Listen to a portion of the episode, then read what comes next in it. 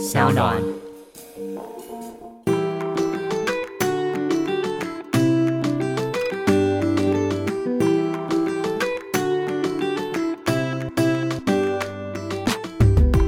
欢迎回到 Ivy 爱公威，今天呢邀请到的是身兼非常多职，然后现在呢又是一个园艺师吗？我们来欢迎徐玉玉姐爱，欢迎你。Hello Ivy，Hello，大家好。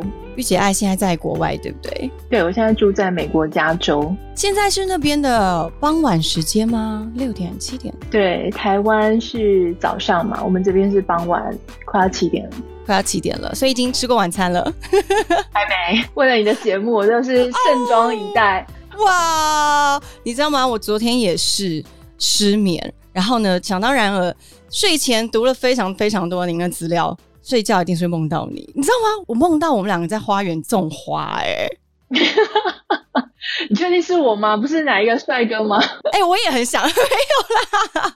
我真的觉得说，真的是日有所思，夜有所梦。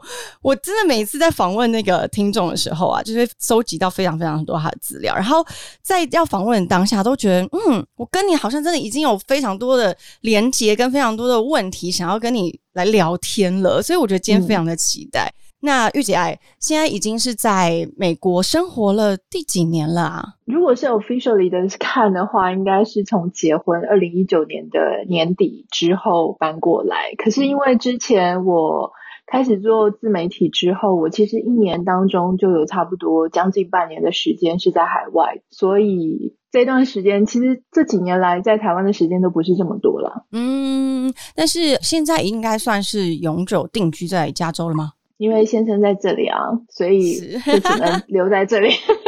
我觉得非常恭喜耶，因为其实当初在广为人知的状态下，是因为你非常喜欢单身的自己，然后大家都觉得说，因为你，然后非常享受单身的状态，然后突然在二零一九年结婚的时候，是不是那时候造成大家非常多的惊动？可以跟我们聊一下说，单身了过这么长的时间，是什么样的原因让你决定想要有一个另外一个伴，然后决定要步入婚姻呢？之后你结婚的时候，我想会远胜于我到时候的 大家的 大家的惊吓哈。我觉得很多人会对于我们的问题就是说，你确定吗？你确定要结婚吗？再爱一遍吗？哈。然后就会讲说，你真的要放弃你现在可能很多人就会觉得经济独立啊，生活独立啊，进入一个无敌的状态，再也不会有人问你什么催生、催婚这些，大概都不会有人再问了。那你在这种状态之下还决定要去结婚，到底是为什么？而且你可能会放弃很多台湾的工作。我自己的状况是因为我其实一直都没有说我不想再谈恋爱，或者我不想要再有伴，因为我其实巨蟹座我真的还蛮喜欢跟自己爱的人黏在一起的。嗯嗯，可是我觉得年纪过去之后啊，你就比较不会说为了想要结婚而结婚，或是为了想要一个伴而去。你已经开始不会对男人有这么多梦幻的想法了。你知道，在他帅气、有钱，或是看起来好像事业成功的背后，他都是那个会穿着四角裤在厕所里面打电动的普通男子而已。他做坏事的时候讲一堆瞎话，然后眼睁睁就是很容易扯谎被发现的那样子普通的男人。所以，当你对男人开始有更多的认识之后啊，我觉得你对于婚姻跟对于自己的未来，你的想法都不一样。那我后来是因为觉得说，我们其实在一起认识到结婚，我们到现在已经第七年了，时间也是很长，其实也是蛮长的。那我已经开始发现说，他的个性也很孤僻，所以我们两个刚好凑在一起的时候。还蛮适合的。那个后面的生活，我是可以想象说，我们就是过着神雕侠侣。你说各自有各自的那个状态，这样子。对，我们都很需要个人空间，然后也不太会去打扰别人。我觉得在这样的状况下去觉得说对方可能是一个适合生活在一起的伴侣，好像稍微比较务实一点。对我也同意耶，因为真的年轻的时候你。完完全全的以为你的婚姻是一定要基于一个非常非常多的爱、崇拜，然后跟荷尔蒙各种各种的粉红泡泡下面。但是年纪越大以后，你可能越了解自己喜欢什么，自己要什么，还有越能够掌控自己生活的步调跟生活的形状。以后，当你有另外一个人，他可能跟你可以同样的步调走下去的时候，你觉得哦也可以啊，那我们就走在一起吧。其实并不是有那种多么的逼迫或是牺牲自己，对不对？我其实曾经在我一个一集节目当中，我有讲过说哈，其实你现在选对象，我重新给大家的建议就是，你选对象其实是选一个未来的生活风格。没错，因为他并不是说你在选一个你爱他或是他爱你的人，因为我觉得爱情的消逝跟爱情的变质真的比我们想象中的快更多。但是这个人他的品味、他的习惯、他的居住地以及他的家人，他从他的家人得到一个什么样的生活习惯，他是确实会影响到你未来跟他生活在一起之后，你们到底平常吃的是西餐还是吃的是肉粽？你们到底住的是台湾，还是住的是美国、英国、非洲啊？或者说，就是太多的价值观，就是说，他虽然有钱，可是你们平常能够那样子去享受生活、享受品味吗？还是他的钱一定要存在银行，绝对不能拿出来呢？我觉得这个都是后来，当我们再更成熟一点，或是说你已经走过许多段感情之后，你就会发现说，哦，很多比较务实的事情是。你真的在选对象之前，真的要特别去慎重考虑。没错，生活风格确实是一个人在经历过非常多感情或是工作经验，他会慢慢有一个他自己的样子。我觉得很特别的是，当初你们是远距，对不对？嗯，远距了五年吗？五年都远距？呃，我们在二零一四年九月、十月的时候在。一个交友平台上认识，对，那那个时候是我上电视，我我有一两年的时间非常密集的在电视节目里面出现，那差不多是那个时期。那个时期我就不太方便使用台湾的交友网站，因为我很怕说。我懂。对，而且那个时候一刚出来，因为帮 GQ 写文章，然后走的是一个比较性感一点的路线，说真的，就比较辛辣一点，所以你也很担心说，哎，那时候来接近你的男生，他是不是他认知的你跟真正的你是不太一样的？他们可能就想说啊，你能不能 one night stand 啊，或是来干嘛干嘛的？其实我的个性很严肃，就是我是那种。比较喜欢做研究，好好做事情。你是学者挂的，我是理性类型。因为我在做自媒体之前，其实我是研究员嘛，所以我不是那种。我觉得当时建造的形象跟我自己本人是落差很大，所以我就想说，那与其这样呢，我不如就是用国外的交友网站，我重新去用我自己的本人去认识一个人。所以那时候我看到我先生的照片。我其实有点不太想理他，因为他他的长相不太是我的菜 哦，他就有点黑脏脏的，然后哦，你说你喜欢白白净净的，对不对？我以前一直都喜欢白净书生型的，嗯哼，那他是什么样的原因一开始吸引到，就是让你卸下这个？成见外貌这件事，因为那个系统大概有点 bug，就是不停的把他，就一直不停的把他的资料传给我。等等，他是工程师，这系统该不会他写的吧？他该不会有一个办法吧？就是一直出现他，然后就一直提醒你，就是 email 啦，平台，他就一直跟你讲说，哎，你们两个 match 了，你们两个 match，你们两个高度 match 这样的。然后我就一直 delete delete delete 掉。然后后来有一天，我就收到他写来的信，他可能也是被系统一直不断的推荐我。所以他就写英文的信过来，那我那时候配对他的长相，我就怀疑他可能是泰国或是菲律宾那边的人。然后我就看着他的照片，然后搭他的英文，英文还蛮好的，所以我就想啊，一定是菲律宾的，没错了哈。然后他就跟我，他就跟我聊了几次，他跟我聊了几次之后呢，哎，突然之间，因为我的那个交友网站上面的其中一张照片是我上。电视节目，然后我有一个很大的书封，只是不想将就在一起。那是我第一本书嘛，然后他突然之间，大概在他的第三封还是第五封信，email，我们还是用 email，我们超级老派的。哇，用 email，因为你知道那个年代的还不流行什么往左滑往右滑了，就那个时候哦，所以那个时候还是用站内信，是不是？可能也是那个平台特别的老。我后来才知道那个平台被誉为说是老人家的喜欢交友平台，就是说如果你还没有进化到手机这种 mobile 的 internet 的话呢，就很适合用那样子的交友平台。所以就是一开始是用 email，然后我大概收到他第三封到第五封 email 的时候，他突然问我说。哎，你这个是只是不想将就在一起，还是只是不想酱？他打酱油的酱哦，只是不想酱就在一起。我都想说会中文的，对他居然会中文哎。然后后来我就说你怎么会中文？他就跟我讲说哦，因为我从小在台湾长大，然后一直念到高中哦，建中、台大，然后之后研究所才到美国念书。我想要死定了，我就是不想要遇到会讲中文的人，结果居然又遇到中文的人。但是其实你一开始的初心是你希望不要大家用你在台湾的形象认识你，就是对方嘛。但他还是完全符合他的你的期待啊，因为他是一个不是在。你的生活圈里面的人，也不是透过台湾的媒体认识你。对我一直怀疑他一开始是不是因为以为我是什么什么性感女神，这样才继续跟我聊天。会不会他其实就是看过 GQ？他后来是啊，他后来就是我什么文章他都看。其实我后来觉得他，我跟他这样远距离很久，然后一直都没有认定对方了，就是说我们都保持联络，然后我也会来美国玩或什么的。可是。我觉得他一直没有下定决心，觉得说我们是要结婚的那个方向。我觉得有可能是我那时候的形象真的是太狂野了，把他吓到。因为他那个时候年纪是大概四十五吗？四十五、四十呃，可能是四十二三岁吧。对，哦，四十二三岁，然后那时候也完全没有想过要进入婚姻。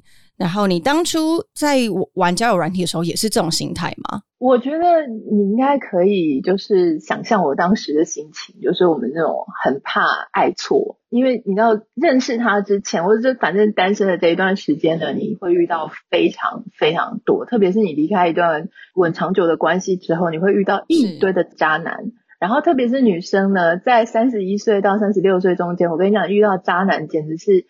真是比你吃过的盐还要多！天哪，到三十六岁这个界限，我看来还有一些路诶，有点害怕。三十六岁之后，就是你连什么好货也都没有了，就是你的人数会锐减，连渣都没得吃是吗？对对对对对啊！你知道为什么吗？因为三十一到三十六岁女生啊，我觉得特别是条件很不错的哈，就是以前是正妹的，你都还对自己的容貌跟自己的外在没有一种特别。大的警觉心，就是你还是觉得自己很抢手、很漂亮，还是市场上很热门的人选。可是说真的，在这段时间会来的男生，有一些是有太太的，这个也会占很大多数。嗯，第二个是他也没有想要走进婚姻，他反正虽然到这个年龄，可是他从来就没有想要稳定关系。那他觉得说，哎，你是姐姐，不太容易受伤，哎，看起来蛮成熟。因为女生，亚洲女生，我觉得在。三十出头的时候是她最漂亮的时间。嗯，那还有一种就是，可能也是你也不想走进去的，就是他可能有图你什么，他钱赚的比你少啊，然后又想要占你的便宜啊。对，阿姨不想努力了这样子。但这些年龄的男生，就是你现在会看中的这年龄男生，可能三十岁到四十岁，他们又特别的会藏，一句他已经有人生经验了，他以前被抓包的狡猾。蠢事他都不会再做了，所以很多女艺人，他们不是就会说什么？我跟他在一起的时候，我真的不知道他是已婚有对象，我都相信，因为真的很难。所以，听众们，现在如果呢，你是在这样的状态中，你是三十一到三十六岁，然后你发现你往身边看那个枕边人呢，他是否有事情瞒着你？我在听这一集的时候，大家应该开始疑神疑鬼了吧？对啊，他如果有一点问题，他可能没有办法跟你睡到过夜啦。哈，那如果说他是跟你睡到过夜，你的枕边人，你要常常去注意他有没有上厕所的时间，带着手机进去异常的久。但你那时候是。哎，你那时候已经过三十六岁了嘛？跟先生交往的时间，认识他的时候好像是大概是三十二岁左右吧，三十二三岁了。嗯，所以他算是唯一不渣的。他拖了我那么多年，我也是把他骂到一个狗血淋头。我说。我是谁？我是御姐爱。我就说，我曾经也是一度是宅男女神，好不好？我就说，然后你还拖我拖这么久，我一直问你说有没有要正式的，就是我们认认真真的把对方认定，对，就是认真的对待彼此。他就在那边拖拖拉拉的。如果你身边你有认识那些工程师朋友，就是很难做决定的，他买东西都要一直比价，他挑女朋友一定也是这个样子。但是那个时候。既然如果你已经觉得其实感情的关系就是两个人走在一起，那为什么一定要步入婚姻呢？这个我很好奇，因为身边有非常多的朋友，真的也是过了三五三六，甚至四十几岁以后，他决定其实不需要有一个婚姻这个东西。你那时候是怎么想的呢？我觉得我们的状态蛮特殊的，因为其实我们是分隔两地。那你如果要在他这个地方跟他在一起的话，其实你还是必须要一个身份才会留在这里啦。啊，否则你就是也没有办法长时间很自然、很密集的在相处。这个是一个很理性跟务实的原因。那第二个就是说我后来有经历到我继父的过世，那他其实跟我妈妈就是在一起三十年了。那他们常常吵架，所以有时候有很长一段时间在冷战的那个阶段。嗯，可是后来我继父他得到癌症之后，他是很快速，大概不到半年的时间就走了。那在走的时候，我妈妈当然非常的哀伤，不管他们前面冷战多久，吵架多久，那种你觉得说。在最后一两个月，两个人浓情蜜意，可是时间却已经不等你了，也不给你了。哇，嗯，那个时间有让我重新去思考这件事情，就说我如果真的觉得这个对象很值得我花我很多时间在他身上，那我是不是应该更珍惜这些时间，而不是说像一个候鸟一样这样飞过来啊，飞过去，飞过来，飞过去。所以你当初呢是用一个恐吓威胁的方式跟他说。你再不敢 把老娘给拿下，我就要去找别人了吗？没有哎，因为当然，我觉得这也给所有女生。我我猜你的节目有很多女生在收听嘛，百分之九十以上。对，这要给一个女一个女生一些建议哦，就是说，通常你发现那个时候你在 dating 的对象，如果他没有要给你一个未来的愿景跟蓝图的时候，因为你也没有结婚，所以我真的强力推荐你也去认识其他的对象，就是说。你不要所有的鸡蛋都丢在一个篮子里，然后最后这个篮子下面是有风险很高。你有多少时间可以让这样浪费，对不对？所以当我后来我很痛啊，我就觉得说，啊，你居然没有要跟我就是好好的讲清楚讲定。你知道我我这个人虽然说看起来好像也是非常 open mind，可是我还是会喜欢事情就是单纯一点。那当我发现，哎，这条路你也不能逼他，们拿刀子架在他脖子上说你就是要。对你不能这样，所以我那时候就觉得说好啊，那我就既然你这样子，我觉得也挺好的，我也去认识一些其他男生，我也开始去跟其他男生约个小会啊，吃吃饭啊，看看电影啊，然后出去旅游一下啊。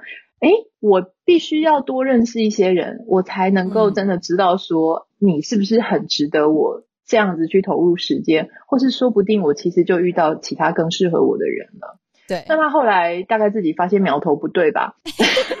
他还是有在察觉的。我我有跟他讲啊，我真的是我是非常老实的，我就跟他讲说，哎，我跟你讲，我最近认识了一个。什么样的对象，我觉得他挺不错的耶，哪里哪里好，哪里哪里不好。你身为一个男生，你怎么看？可是我不是为了要刺激他，因为我当时已经觉得说这个人他的个性大概不会改，就是很难做决定，所以我已经真的完全几乎就是把他放下了。哦，那时候是几乎放下的状态。那你这样跟他就是大方的聊，那时候你在 dating 的对象。他的紧张度提升以后，他有做出什么动作吗？对啊，后来他原本听一听都不会紧张，因为我都会跟他讲说，这个人哪里好，真的哪里不好。但我后来有跟他讲一个，我觉得各方面都很好的。他开始嗅到他的那个，他现在那个 ranking 可能一定有点往后排了。对他可能发现他真的已经无法当金牌选手了，因为那个时候我虽然说的很快，可是这个其实是几年的时间。那他大概在这几年的时间，他也一直不断的在自己观察他自己的感觉跟感受，所以他后来就跟我讲说：“哎，我我想要跟你就是朝未来去发展。”我那时候很惊吓，嗯我记得我那时候说：“你说什么？你你这是什么意思？”我说：“我没有把你放在我的名单里。”天哪！因为我觉得有时候真的是这样，我听过好多好多的案例，都是我不知道是不是女方，反正就是其中一方总是会。部署的比较快，或者是他可能会有他自己的步调。那真的很有缘分的话，或是很幸运的话，对方会赶得及到你的步调中。有一些时候，其实很遗憾的，就是会这样错过了，对不对？嗯，对啊。所以你自己如果今那时候当初你们你没有用这样子的方式，错过了这个人，是不是他其实也就是？代表他在你生命中，他就是那个过客呢。我发现我们生命中错过人都蛮多的啦，也不是就这么一个人。所以 你老实一点的回去看，你小时候你无缘分手的男朋友，或者他的告白信没有交到你手上，那些当中都是错过了。所以老实说，这个人生当中错过十之八九，哎，你最后真的会挑到的就是这么少数几率上少数的一点点，所以错过的也不可惜啦。我觉得他会错过，必然有他的理由，可能是他的个性，然后可能是你的状态，那可能是你们就是不适合，所以你只是后来想起来觉得蛮凄美的，可是你当时真的在一起不一定会有什么好结果，或者是之后真的。强行的走下去，也不一定会有幸福的、快乐的生活。对啊，因为有时候你不觉得，在没有真正谈恋爱的时候，大部分都是我们自己在跟自己谈恋爱，或是你在跟一个很忙的人，他根本没有花什么时间在你身上的人谈恋爱，你也都是自己在跟自己谈恋爱，也不是在跟对方谈恋爱。对，就是谈一个我自己塑造出这个恋爱的美好这样子。但是我觉得很好奇的是，非常多女孩子她会。执着于我今天不要说婚姻好了，可是她可能执着于某一个男人。但是你刚给我们的观点是，你的风险管理要做好，你不一定要在你的爱情上这么的把自己绑得这么死，然后放在一个框架内。你是不是也说过，你觉得女人三十一岁以前不要结婚这个论点？嗯，可以跟我们分享一下吗？你是从哪里波斯抽检出来这个三十一岁是虚岁还是实岁？其实我觉得他就是这样子哈，女生在二十几岁的时候，特别二十几末快要三十的时候，就会陷入一个非常焦虑的状态。她是双重的焦虑，工作上、自己定位上，还有感情上，都很想要找到港口，很想要知道自己的坐标在哪里。可是以台湾现在的大家成熟的阶段，还有求学、就业，其实三十岁以前，你真的很难知道你自己是。在事业上，到底是属于你想要继续往上升迁，还是你是已经想要回归家庭生小孩？因为大家我们现在念完硕士班，好，但很多人都念大学、念硕士班，又出去什么什么 gap year 啊，又出去打工游学。你真的进入职场，差不多已经二十六七岁了。二十六七岁，你到三十岁，其实你都还没有五年，你应该做的是非常菜鸟，而且不怎么有成就感的工作，多半都是这个样子，薪水可能还在两万多啊，三万不到。在这种状态下，其实你会很累，你会很无力。所以，如果你在感情上已经有一个落脚的人，你就会觉得蛮开心的。而这个落脚的人，通常就会是在那个阶段，你很 basic，你是 entry level 的阶段。他可以提供你一个安全避风港的人，可是这个问题就会出在说，女生如果到了三十二、三十三，或者是我说的三十一之后，你开始哎，事业上逐渐受到重视，你开始真的做出了自己的一些成绩，你发现很多人哎，开始会把你当成一个有生产力的人对待的时候，这个时候你身边就会开始看到一些不同的，我们讲男人好了。他可能是可以跟你讨论更多的事业、更多的版图，你可能会见到一些公司的经理、总监，甚至是董事长。你会在这样子的高度上重新再去思考你自己需要的伴侣到底是一个什么样的个性，是不是有野心的，是事业型的男人，还是居家型的男人？那当然，随着自己的年龄，比方说像我后来三十。到我决定要结婚的时候，大概三十六七岁，我们看的又是不同的。当我自己的收入到达一个水准，我想艾比你也是，你看到的人，你会判断的对象，你的标准一定又是跟三十出头的时候是不一样的。是，所以这个是我当时讲说为什么是三十一岁的原因。那是因为你自己面对到，能不能够了解到你自己当时的状态是是一个什么样的状态？你需要的人到底是什么样的人？嗯，没错。我觉得唯有自己在。踩稳脚步，然后把自己的生活步调还有自己的风格定立好以后，因为你未来的日子还这么长，如果你决定要跟这个人走下去的话，可能也有六七十年吧。如果幸运的话，如果幸运你没有改变，自己没有改变的话，因为我自己就是一个呃，我现在三十三十五岁，三十五岁之前，我的人生中非常多的阶段，其实都不断不断在改变诶，自己的想法、人生观，还有我的爱情观，还有价值观。一直在改变的状态下，其实你要找一个什么样的人可以跟你走到过往未来的六十年，是一个非常需要花很多时间去寻找的。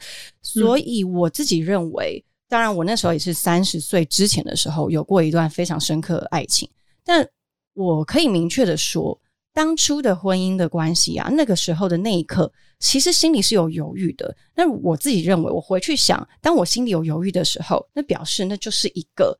不是这么好的状态，所以今天如果听众们，你现在是在一个自己即将要步入婚姻，然后你有一点点犹豫的时候，你去挖那个犹豫是什么？你可以问你的朋友，你也可以去问你的枕边人，你可以问他说：“我也不清楚我的犹豫点是什么。”但是，一旦有犹豫，就不要逼着自己去做这件事情，因为很多事情都是这样子。我觉得第六感很准诶，你你不会觉得吗？就是当你你也讲不出来一个什么感觉，可是就是怪，就是觉得这样对吗？所以真的要到自己觉得没问题，这是对的的事情的时候再去做，至少你心里不会觉得，哎，当初怎么没有好好的停下来看一看？所以你那那个时候也是这样吗？我现在我现在是觉得说，不管第六感准或不准，也许有些人会觉得毛毛的，觉得他隐隐约约怪怪的。我现在的想法是，就算这一次做错决定，不管第一次、第二次、第三次、第五次。做出决决定之后，我都能够拿得起放得下，然后我的状态也允许我拿得起放得下。我的意思就是，其实很基本的就是你要有自己的经济基础跟条件。错，如果是这样，然后你可以放得下的话，你就可以去做拿起来这个决定。因为很多人是拿起来之后他放不下，他也不能放。比方说他的经济需要依赖别人，或是他什么东西他是非对方不可的。那如果说你在很现实的层面上、经济上、物质上，你就是必须靠对方，你才能够达到你要的水平，你其实就很难再去要求其他的部分要达到你的标准，因为就算没有，你也是不得不吃下去，那这样就会很痛苦。所以我想你应该也跟我有类似的想法，就是说，当女生经济是很独立的，甚至比男生好的时候，我们找对象的条件。就跟以前想的是完全不一样了。以前你会觉得说对方有很好的社会地位、很不错的薪水，你会觉得啊好有安全感。可是当你自己就为自己铺了一条很好的路的时候，就说你你自己的状况是很好的时候，你就会知道你的安全感来源是必须来自你自己，而对方可以的话就在一起，为了开心，为了快乐。那不行的话呢？至少我还是有我自己的生活。我知道，说我不是非得要跟这个人在一起不可。真的，就是一个完整的人的状态。你自己就是一个完整的人，你不会因为失去他而少了一块什么。我觉得这是在任何阶段，有可能我五六十岁的时候也会再改变一次。我觉得这未来是非常的难说。所以，玉姐爱当初你那时候也不是嫁到，就是你决定跟老公一起要在加州生活。现在是一个全新的工作环境嘛？对你来说，哎，其实你以前也是一直都是在，不是定居在一个地方吧？对不对？对我其实后来在做自媒体的时候，就常常在世界各地移动。那因为其实我们只需要电脑嘛，那就可以发文啊、发照片啊，然后或是甚至带着麦克风就可以去各地。所以它相对来说是一个比较简单的，就是比较可以说走就走的。那到了美国之后，我觉得很不一样的。我其实以前之所以会常常跑掉离开台湾，并不是因为说我当然喜欢旅行，可是我觉得后来你发现那个是一种逃跑的感觉。因为在台湾，我们承受很大的压力，酸民的压力，别人的眼光。你胖一点，你讲错一句话，你弄错一件事情，或是你没有像。现在的主流一样，比方说大家都在夜配就夜配，大家团购你就跟着做团购，大家要直播你就要直播。你有时候不想做，可是不得不做，然后你做了之后又要承受。像我常常也会收到一大堆网友或是同业，就是写信来，或是在他们自己的粉丝团上面就要就是亏你几句、酸你几句，甚至很恶意的谣言，这个通通都有。我觉得你一定没有比我少了，是完全感同身受。你会需要逃跑的，因为你会觉得说，我干嘛要在这里让人家作践我哈？所以我只要觉得说，我只要离开台湾，我到一个没有人认识我的地方，然后我关掉我的手机，让我自己很安静，我就可以稍微不要这么沮丧跟这么有忧郁的状况。所以我那个时候才会大概两三个月就要跑一次，后来更严重的时候，我大概一个半月我就必须一定要离开台湾一次。那我后来发现那个状况。并不健康，因为你其实是夹着尾巴逃跑。那个逃跑是因为你觉得你的承受的程度已经快要受不了了。虽然你的每个月的月收入一直在往上升，可是你却觉得你的心理状态越来越脆弱。所以后来我决定要搬到美国的时候，我觉得这是一个很好的状态，就是我保持一个我可以跟台湾近一点，我也想要远一点的时候就可以远一点。所以就是自己蛮喜欢这种状态。那现在疫情的时间在家里面，哎，你们已经解封了吧？在那边，现在大家都可以出来了。前一年是不是都是在家里？对我们大概关了一年又就是大概五季吧，就是十五个月左右，然后后来终于 reopen。但是现在虽然是 reopen 呢，他还是希望你可以因为 Delta 的关系，所以还是要戴着口罩。嗯，但我觉得就算。那个时候的五 G 的状态下，你要在同一个地方，就像你刚刚说的，当初你没有办法待在同一个地方，是因为那个心理状态让你想要逃离。可是去年就是这个五 G，你是不是可以因为心理状态的安稳跟舒适？然后身边有爱的人，你就愿意待在一个地方了呢？我本身其实是一个很宅的人，所以我其实喜欢在屋子里面，我根本不喜欢出门。所以那个时候，可能因为台湾的房子，我自己的房子比较小，我自己买的是一个二十五平左右的房子。那现在因为在美国的房子比较大，然后有院子，所以你就会觉得，哎。好像 没有那么痛苦，因为其实两个人有自己的空间、自己的工作室。嗯嗯嗯，对啊，应该也是因为心理的状态调整的非常好了吧？因为就像你说的，你当你想要打开别人对你的批判或别人对你的看法的时候，你就可以打开；你要关起来，你就可以关起来。嗯，我后来就自己看开了一件事情，就是我觉得呢，因为以前你会一直拿 KPI 在压自己，你希望每一个月都比上一个月赚更多钱。然后你希望什么粉丝要怎么成长啊？然后你甚至会看一下自己的声量，网络声量怎么样的，就是一定要持续进步自己的人，嗯，对。可是你后来发现说网络上不是这么一回事，因为就是网络上你你的声量到一个程度之后，你会面临是雪崩式的黑你的那种文化，甚至是你的同业，甚至是你的粉丝，就是你会发现这种粉丝二十几万里面，大概有五万是讨厌你的，随时准备要黑你的。那这个时候你会觉得很气吗？那所以我后来看开一件事情啊，我觉得有些事情呢不做不会怎么样。然后有一些钱不赚不会怎么样，因为只要你不是一个，我自己本身不是一个物欲非常强的人，所以我当然有我喜欢的东西，我会买的东西，可是我不是那一种真的会花很大的钱去买包包啊、衣服什么，也不是时尚那一挂的啦。那所以我的最大的开销可能就是买我的植物，哎，那也不少钱呢，植物很贵哎，植物有一些是很贵的，特别是要看它的花色吼。好，总之，这个我们等下聊，这个我超有兴趣，我们可以开一集。对对对对对，所以你本来就是物欲不是这么高的人，嗯，所以我后来就觉得说，哎，我只要收入只剩下三分之一、二分之一，我的日子会过得好很多。那我看开了这件事情之后呢，我就觉得说，哎，就算是三分之一、二分之一，也没有到过不下去啊，还是过得很不错啊。那所以我就觉得，那就这样吧。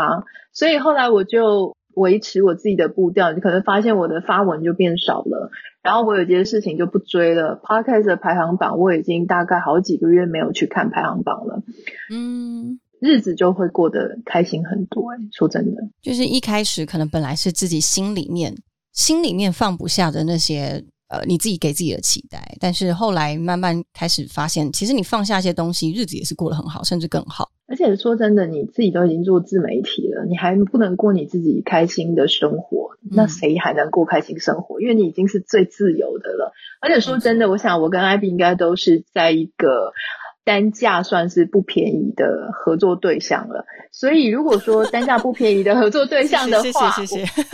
我们有比较大的自由，就是说，哎，别人可能要花好多好多力量，他才能赚到这样的钱。其实对我们来说，我们很幸运，就是我们很幸福了，没错，很幸福了。所以你真的是要开创一个让自己真的舒服的生活。嗯，我觉得当要做这样的平衡跟这样的转折的，心里一定会有一些挣扎，因为尤其是像我们在亚洲社会，你必须要可能有排名的压力，有排名的期待。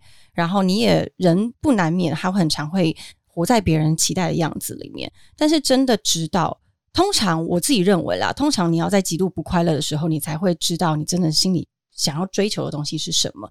我也曾经有过那样子的黑暗的那一块。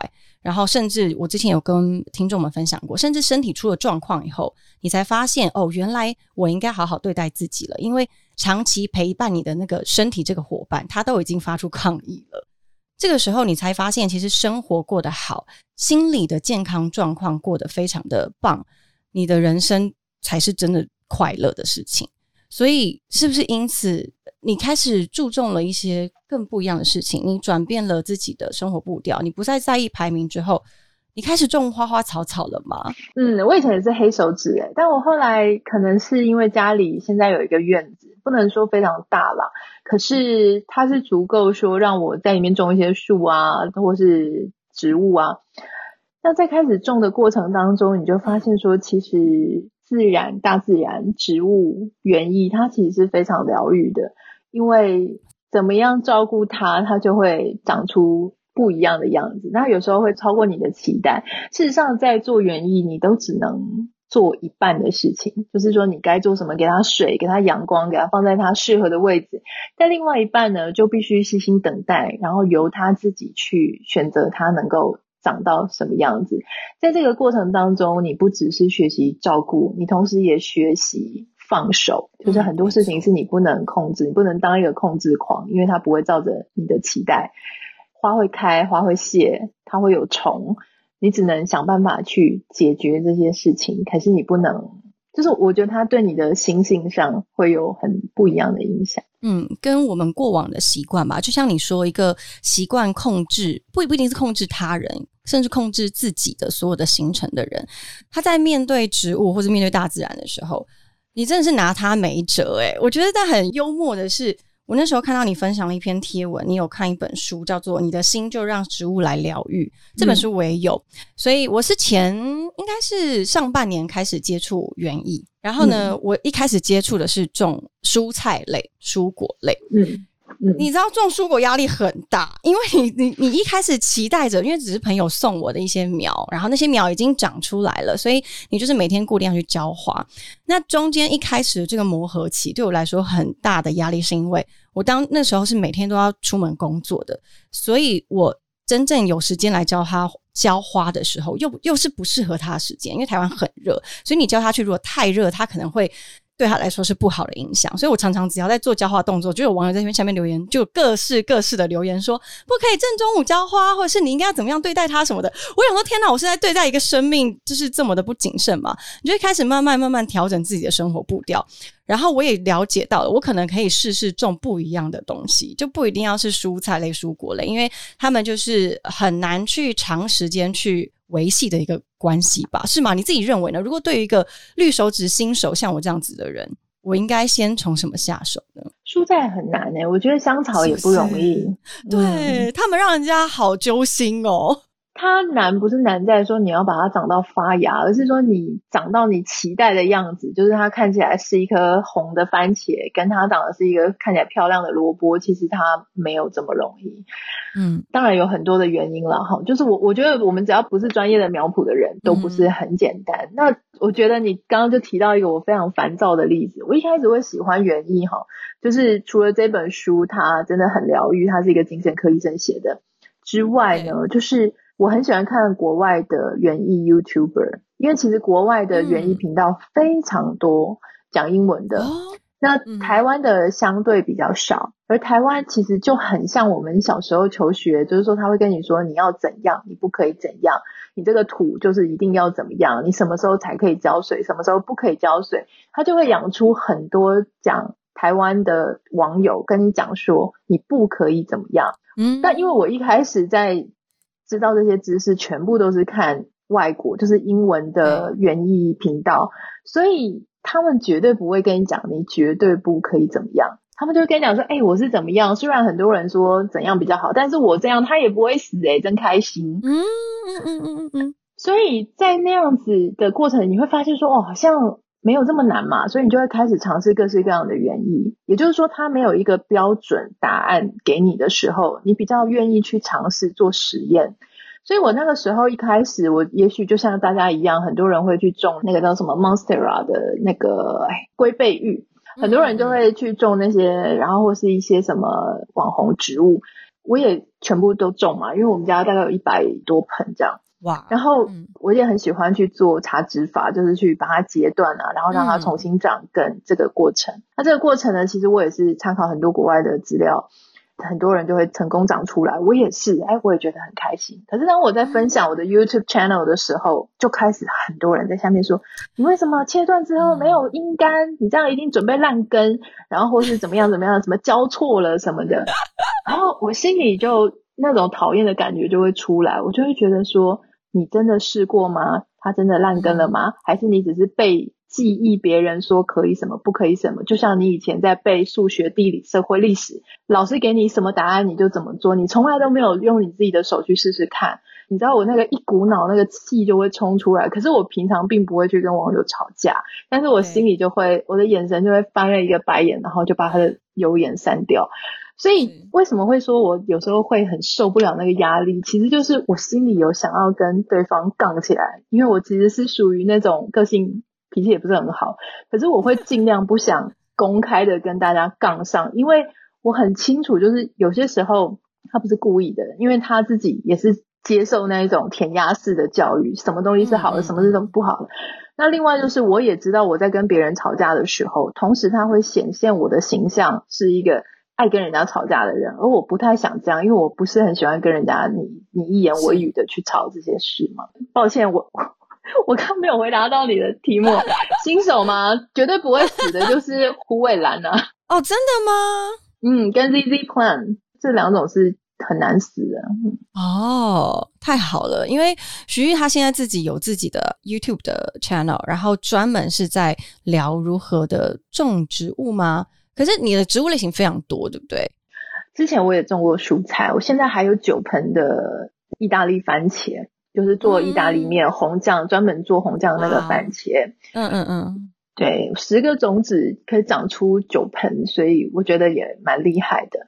可是我还是觉得蔬菜没有真的很容易，所以我没有很建议新手从香草或蔬菜开始种。我觉得可以从一些像我现在种那个彩叶玉，嗯嗯嗯，我也看到很漂亮，然后又很简单。所以大家如果有兴趣的话，可以直接上 YouTube 上面看，因为。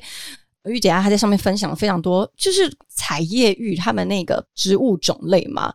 块茎，嗯，我是从块茎开始种，嗯，对，我觉得我也可以多 去学习一下。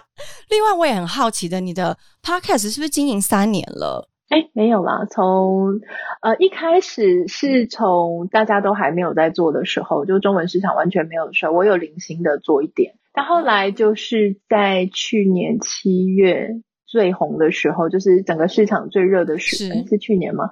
对，去年七月市场最热的时候，我又重新继续复更，到现在差不多，今天应该是两百一十七集吧。现在是已经到每天日更了，对不对？之前有一段时间日更，然后我中间休息一段时间，现在又继续再继续。你的 podcast 的内容啊，全部都是由你自己的生活去发想的吗？因为其实我觉得创作者他最害怕的是他的灵感枯竭的时候，这点你可以跟我们分享一下吗？你每天日更那些灵感来源是怎么来的？或者是你有自己设定你的频道想要带给大家什么东西吗？嗯，那时候我取叫曲玉切入点的原因呢，是因为其实我对玉姐爱这个名字我有点累了，因为 这个名字它很两性，然后它很它有它既定的印象啦，可能比较 sexy 或者是比较就是比较两性、比较大众市场一点。比较娱乐一点，但我就像我讲的，就是说这几年下来，其实你自己的生活在改变，你的年龄也在增长，然后你越来越想要做你真正自己心中想做的事。所以那时候叫徐玉切入点的原因，是因为我觉得我也不是有特别什么专长的人，但是我有一个很大的特点，是我蛮会把一件事情从另外一个方向去思考。那这样子的能力也让我自己生活过得我觉得比较舒服一点，所以我那时候就想说，哎，我可以从我自己的生活，从时事，从我读的书，我看的影集，从各式各样我关心的议题来发想，然后我们用另外一种不同的角度来带给大家一些思考。嗯嗯嗯，所以其实你自己都会有大量的阅读跟吸收知识。我在你的官网上面。看到一个你自己对于自己的一个见解嘛，还是一个说法？你说你是一个好奇跟充满热血、热情的人，是不是用这样子的方式去看待你的生活，你就有非常多的灵感？嗯，我是一个很好奇心很重的人，所以我不管遇到什么事情，可能是科学的，可能是历史的，可能是时事，可能是政治。或是各式各样的，我都会去想要找一些答案。当我在找答案的过程当中，我可能就必须阅读或是看网络啊，问人问专家。那在这个过程当中，一定会发现到很多你没有想过，原来哈，居然是这个样子的事。那在这个过程当中，我觉得就很有很有话题可以跟大家分享。但你讲的没有错，就是你一定要保持吸收资讯，尤其是阅读。我觉得阅读跟看纪录片帮助非常的大。嗯嗯嗯嗯，等于是你自己要有这个好奇心，而且你自己的呃心胸是不是也要开阔？因为你不可以有任何的成见，你才有办法接受这些这么多令你意想不到的事情。就像你自己对待。婚姻、感情，还有生活，以及网友的一些回复，你也是用不同的方式去看待吧？对，但是没有那么伟大了。网友的真的还是会把我气得要死。我觉得我跟你一样，我们就不希望吵架，我们不希望吵架，但是我们会觉得说，我想要告诉你我真正的想法，我不希望你误会我。可是这时候你就觉得来来回回拉拉扯扯，其实真的是一件辛苦的事。你会去回复吗？如果真的他的偏差度太大。但是是在我觉得我还可以跟你沟通的范围内，我是会去回复的耶。但是我不会公开回复啦，就是公开的。我认为他私下讯息我的，他是真心想要告诉我他的想法，他也希望我可以跟他讨论。但他如果只是公开的做一个评断的话，我觉得你好像没有给我们讨论的一个空间，就是你只是想要说出你的想法，然后让大家来去做一个审判这种感觉。我每次都想认真回复，然后我就觉得有一点懒，就是我会觉得我常常会这样子回，就像你讲的，就是你觉得可以理性回复也私讯，然后我就写了一长串之后呢，对，我就把它全部删掉了啊？为什么？我就打呵呵，谢谢你。我也我也会这样，因为打完一长串之后呢，我就发现这件事真是徒劳，就是你会觉得。你讲再多，你都不觉得他可以真正理解你的想法，而且你也不确定他是真心想要弄懂，或是你会觉得说，就算你讲了又怎么样呢？啊，算了啦，免得还被人家截图拿去放在哪里。所以我后来都觉得说，其实我实在有点懒得为自己辩驳什么事情，对啊，所以我就我就让他 let it go。但这也是你慢慢慢慢抓到的一个步调吧。可能早期还不是这样子这么的能够放哦，对，这个是就是很像那种得道高人，有没有？一开始你 你还是会情绪起起伏伏，入定了，对对啊。后来你就放弃，想说其实不要回应是最省事又省时间的方法。对我觉得真的就像徐玉说的，先把自己的生活过好，然后先知道自己要的是什么，跟。什么才是真正的自己？你才有办法，不管在感情中或自己的生活中，找到你想要的那个状态。我觉得今天非常谢谢徐玉，我们不说你是玉姐爱了，就是徐玉，谢谢你，就是带给我们这么多不同的观点。然后你的 podcast 也是非常的精彩，还有你的 YouTube channel，我觉得也是非常完全是看到不一样的你，而且感受到不一样状态的你，是一个温柔的、温暖的。然后我们不要把它。放太多女性的一些什么娴熟在里面，但是我觉得就是一个可以看到你在生活中找到一个舒服的方式在过生活。那一样是祝福大家，玉姐爱最后我又讲女的，徐玉最后有办法，没关系啊，随便 都可以。对，我们现在贴大概都是三十到四五十岁吧，我觉得大概三十后好了，给三十后的。人一些建议，如果他现在在生命中遇到一些难关低潮的话呢？我觉得跳脱一个你自己原本现在的状态，用一个旁观者的角度、局外者的角度去看你的难题，这是一个很重要的方法。这个事情从你所遇到的难题跟面对到的困境，一定曾经都有人发生过跟走过。那你会知道说，有些人他就度过了啊，有些人他就没有度过。那那些度过的人，我我觉得他一定是有一个很重要的关键点，就是他能够换一个心境去看这个事情。不管是你决定要放下，还是你决定要继续拿着，那你都必须要让自己的心情转换成另外一种方式。你可以重新讲你自己的故事，你到底是欣然接受了现在的难关，然后去挑战，还是你是不认输？所以我。就是要跟他杠起来，让这整件事情继续缠斗在一起。总之，我觉得你是有能力、有权利说自己人生的故事的人。所以你想想看，你要怎么样继续讲你这一段故事？好的，祝福大家都成为一个非常棒的说故事者。我们下次再见喽！谢谢菊玉，谢谢，拜拜。谢谢艾比，谢谢大家，拜拜。